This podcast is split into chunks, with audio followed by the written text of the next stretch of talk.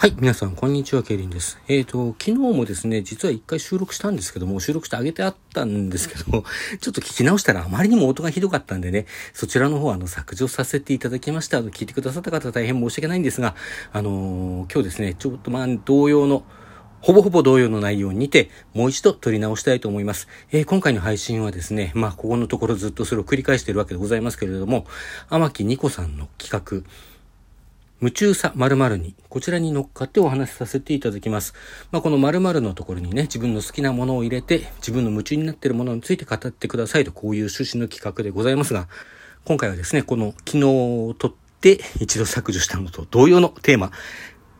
夢中さ創作にということでお話しさせていただこうと思います。えー、よろしければお付き合いください。まあ、創作というのは、まあ、ものを何か作ることだと思うんですけれども、まあ、多くの場合は大体文章小説なんじゃないかな。なんか私がその業界、業界じゃない、別に業界じゃないんで仕事じゃないんでね。まあ、私がそういうね、あの、界隈にいるので、そういう印象が強いのかもしれません。漫画とかでも言うかな。まあ、あと、どうでしょうね、映像とか音楽とかね、そういうものについてあまり使われることはないような気がしますけど、まあ、広い意味ではそういうものも含むのかなと。まあ、まそれで今ね、言った通り、私の場合は主に小説について創作という言葉を使っております、ここではね。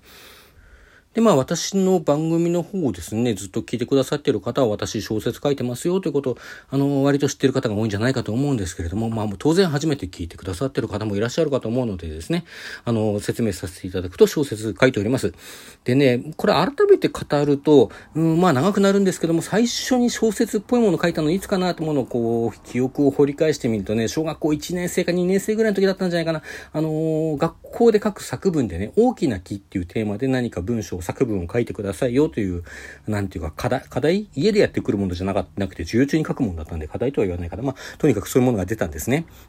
で、えー、まあ、それでね、大きな木についてなんか思い出に残っているものでもいいし、お家にあるものでもいいし、どっかの家に生えてるものでもいいし、なんだったら空想の木でも構いませんよっていうふうに言われたんですよ。で、空想の木か、空想の木について書こうかなと思って、どんな木について書こうかなと思ったところが、まあ、あの、小学生なんでね、低学年でカレーライス大好きなわけです。まあ、私今でもカレー好きですよね。で、あのー、うちには大きな木があって、そこにカレーライスの実がなるんだと。で、そこ、それをね、宇宙人が時々こう、盗みに来る。で、盗みに来た宇宙人をこの間見つけて、こらって怒ってやったら、ごめんなさいって泣きながら逃げていきましたって、まあ割とたわいのない話ではあるんですけども、宇宙人なんか出てきてね、この時すでにこう SF ものの片鱗が見られるというあたりが実に私らしいエピソードだなと自分で思ったりするわけでございます。まあ、で、その後ですね、まあ、お話作りにそれで目覚めたかというと、特にそういうこともなく過ごしていたんですけれども、えっ、ー、と、私、建てにで生まれて、小学校3年生の終わった後で4年生になる時に札幌に引っ越してるんですけども、札幌で入った小学校でね、なんかクラスメイトで先生に作文帳を出してる人がいたんですよ。女の子だったんですけどね。で、何を出してるんだろうと思ったら、なんかお話を書いて出してるんだって言うんですね。うん、まあ一丁足も書いてみるかと思ったわけですよ。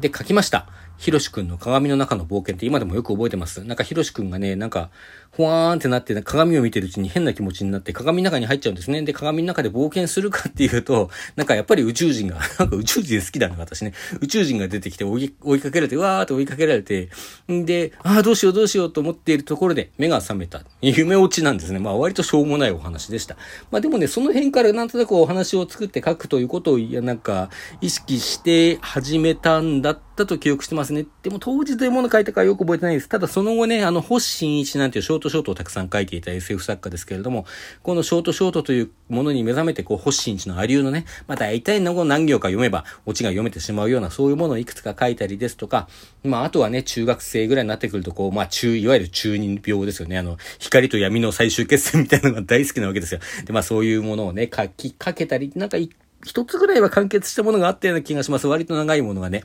まあそういうものを書いたりしてました。まあそれでね、中学、高校だけ結構書いたんですよ。まあ家でも書いたし、授業中にね、よく内職して書いたりもしていましたね。で、まあ大体こう、書いてると何書いとるんじゃって言って友達がなんか興味持ってくる友達がいて、まあその中の何人かにちょっとね、あの、褒められていい気になったりしてね、わしは天才じゃんみたいなことを言ってたりしたわけですね。高校の時にはね、こう、マス目のあるノート、まあ、ジャポニカの大人版みたいな感じのね、マス目のあるノートに、こう、な、あのー、短編をね、こうたくさんこう書いていって、ちょっとこう奥付けなんかを手書きなんですけどね、つけて短編集というふうに銘打って人に書い友達に回覧したりしていましたね。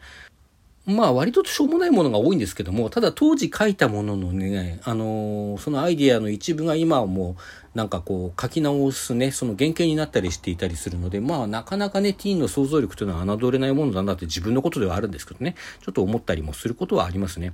で、高校卒業しまして、あの、ワープロを買ってもらいましてね、まあ、当時、あの、今だとパソコンを大体こうみんな持ってる感じなんですけども、まあ、当時はワープロ専用機っていうのがね、まだ、あの、持ってる人は持ってるぐらいの感じだったんですね。まあ、大学生になると結構、あの、ラップトップのワープロ専用機を持って、それでレポートを書いたりする人というのが大体増えてきたわけなんですけれども、まあ、高校卒業してすぐ持ってる人とはちょっと珍しい目ではあったって、あの、それでですね、こう、いろいろ書き始めます。で、まあ、なんかこう、同人誌的なものをね、作ろうと思って、ったりはしてたんですけど、まあ、結局そういうものは一度も作らずに終わりましたね。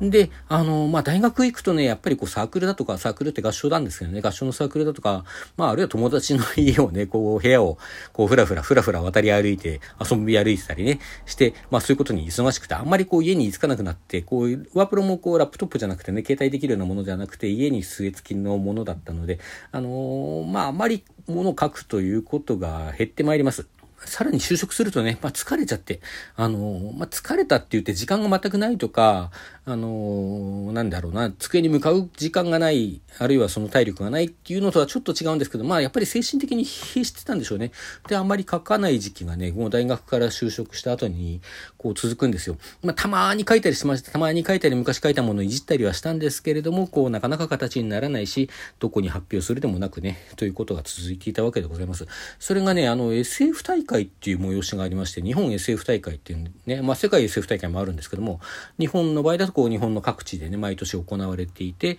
まあなんて言うんでしょうね、あの SF ファンと SF のプロ、あのファンえー、何ですか、作家だとか編集者だとか、そういう人たちがこう一堂に会して、まあ、巨大な学園祭みたいなものをするんだと言えば分かりやすいでしょうか。あの、なんかね、コンペティションの会場みたいなとこを借りて、その会議室ごとにいろんな企画をね、やっていて、こう、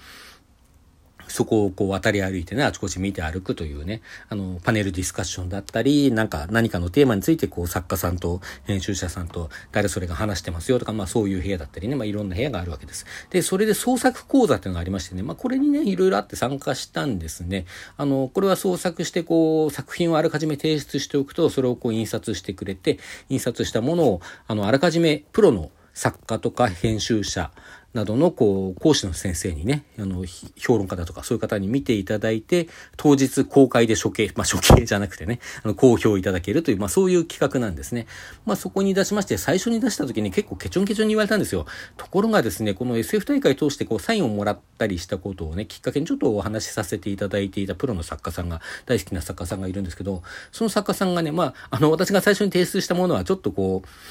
その SF 大会での経験というものを踏まえたね、あの、半分ノンフィクション、半分フィクションみたいなものだったんですけども、で、その作家さんの実名を出すんでね、実名出させていただきましたんで、どうぞって言って、そのテキストをお渡ししていたんですよ。そしたら当日ね、まあ別の企画に出ていたので、その公表中には間に合わなかったんですが、終わった後で駆けつけていただいて、あの、どうでしたって聞いてくださったんですよ。